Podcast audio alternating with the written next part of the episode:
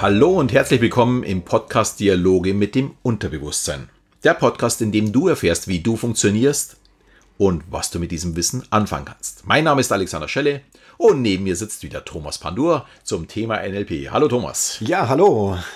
Ich freue mich, dass du wieder da bist und wir haben ja gesagt gehabt, wir unterhalten uns jetzt natürlich noch immer weiter tiefer gehen rein. Wir hatten in der letzten Folge ja über unsere Sinneskanäle, über die Submodalitäten, also wie ich etwas größer und kleiner oder heller und dunkler machen kann, unterhalten, wie man diese Kanäle einsetzen kann. Mhm. Und wir haben ja schon so ein bisschen angedeutet, dass wir ja in, mit diesen Sinneskanälen etwas verankern können, etwas Positives verankern können. Leider wurde es auch natürlich negative Sachen verankert haben mhm. und dass es natürlich schon ganz viele Anker gibt. Wer glaubt, das ist ein neues Thema für ihn, na, muss ich leider Gottes jetzt schon enttäuschen.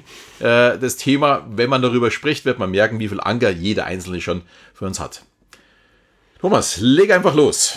Okay, das Thema Ankern ist ja wirklich ein Spezial-NLP-Thema. Wie der Alexander aber gerade eben schon richtig angedeutet hat, Anker sind für uns Menschen erstmal nichts Besonderes, ja, weil unser Leben ist voll von Ankern. Das ist auch eine der ersten Botschaften, die ich in den Seminaren für die Teilnehmer immer habe, dass Ankern nicht irgendwie ein esoterisches Konzept oder äh, so ein ja, abgefahrenes, besonderes Konzept erstmal ist, sondern naja, es ist völlig normal, das ist Alltag für uns. Ohne Anker würde unser Leben gar nicht funktionieren.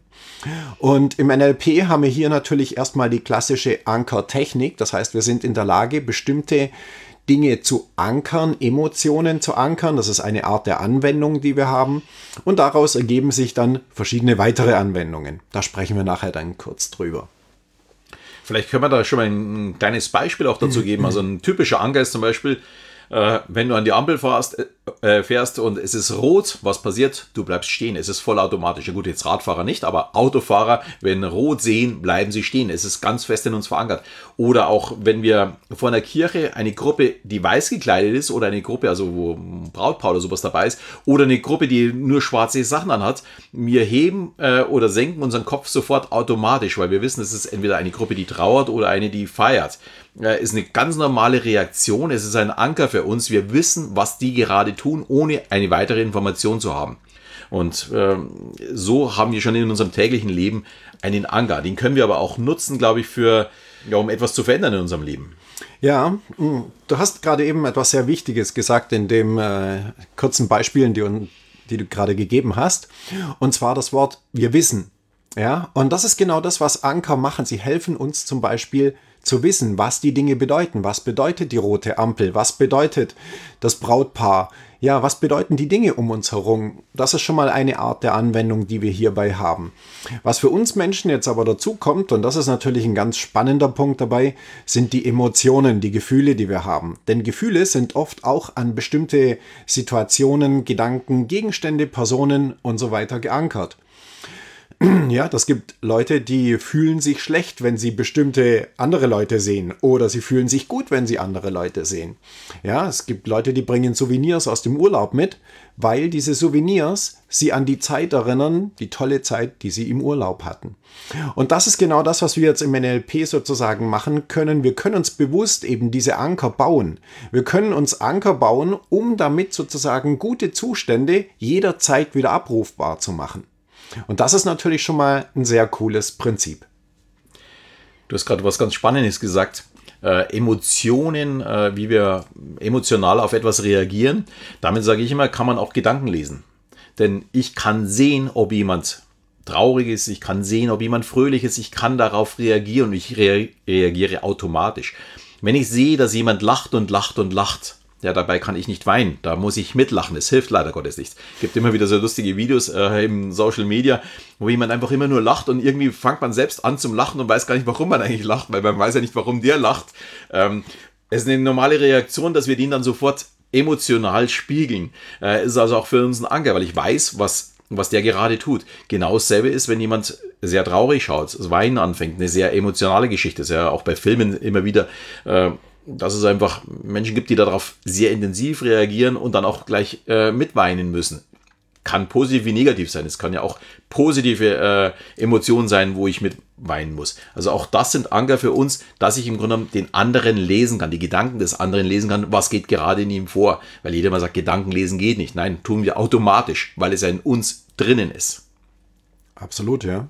Da, ähm, du hast gerade einen schönen Punkt dazu gesagt, da würde ich auch gerne noch schnell ähm, was dazu sagen. Gerade dieses Thema, wie wir uns gegenseitig natürlich beeinflussen, aber eben auch, wie wir beeinflusst werden von Umständen, von aber auch unseren eigenen Gedanken.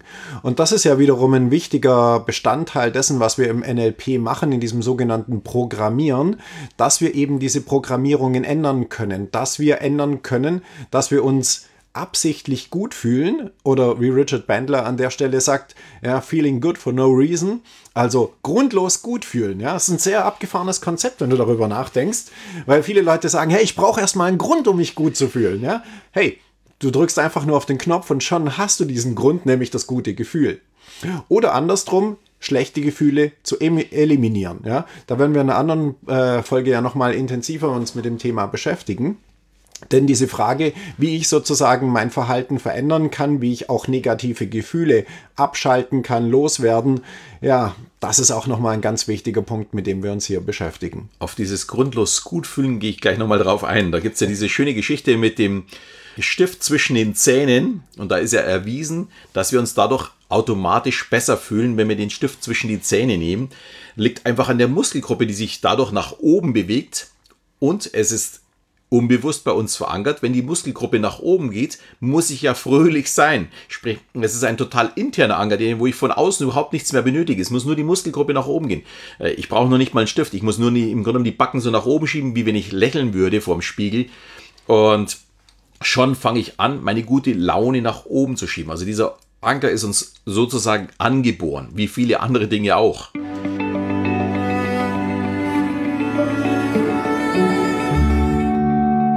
Ja, weil ähm, das ist sozusagen der spannende Punkt, worum es beim Ankern eigentlich geht. Ankern wird leider sehr oft ähm, ja, auf diese Technik des Ankerns reduziert. Das ist eine unglaublich mächtige Geschichte.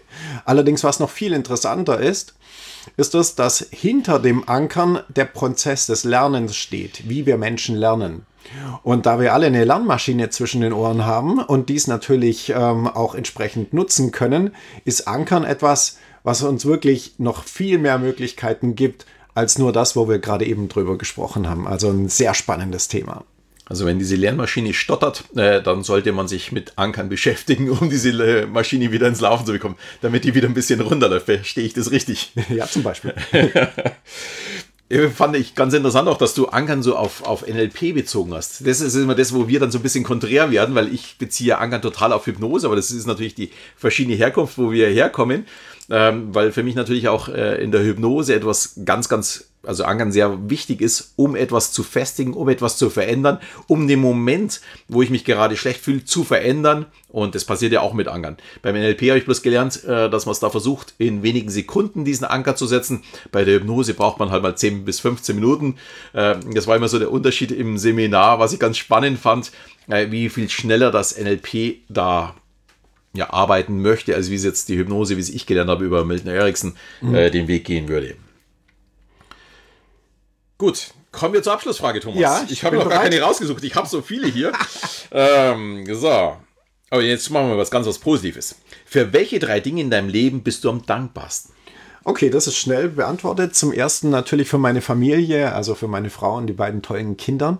Kinder, die ich habe, das ist, glaube ich, erstmal der allerwichtigste Punkt. Der zweite Punkt für meinen Job, also für das, was ich beruflich machen darf, weil es ist für mich echt ein Privileg, ja, so in der Materie drin zu sein, so vielen Leuten helfen zu können, natürlich auch das für mich selber nutzen zu können, mein Leben zu verbessern und hier als Vorbild ein bisschen dienen zu können. Äh, ist für mich ein richtig toller Punkt. Und natürlich, ich würde sagen, als drittes, auf diesem Planeten hier zu sein, was ich total genial finde. Ein Planet voller Möglichkeiten, toller Leute. Ja, das sind die drei Punkte. Thomas, vielen, vielen Dank. Ich glaube, da gibt es einiges zum darüber nachdenken. Ich glaube, viele werden ja da mit dir konform gehen, dass sie auch Richtung Familie denken oder mit dem, was sie tun oder vielleicht auch Veränderungen herbeiführen möchten, um genau diese positiven Dinge auch zu erleben. Aber mir geht es auch wirklich darum, diese Dankbarkeit äh, überhaupt hier sein zu dürfen und zu schauen, dass ich aus diesen, naja, rund 28.000 Tagen, die mir zur Verfügung stehen, das Möglichste zu machen. In diesem Sinne freue ich mich, dass du wieder bei uns warst. Ich sage ciao, bis zum nächsten Mal. Ich sage auch Dankeschön und tschüss, bis zum nächsten Mal. Ich freue mich. Und damit sind wir wieder am Ende mit den Dialogen mit dem Unterbewusstsein. Bis bald.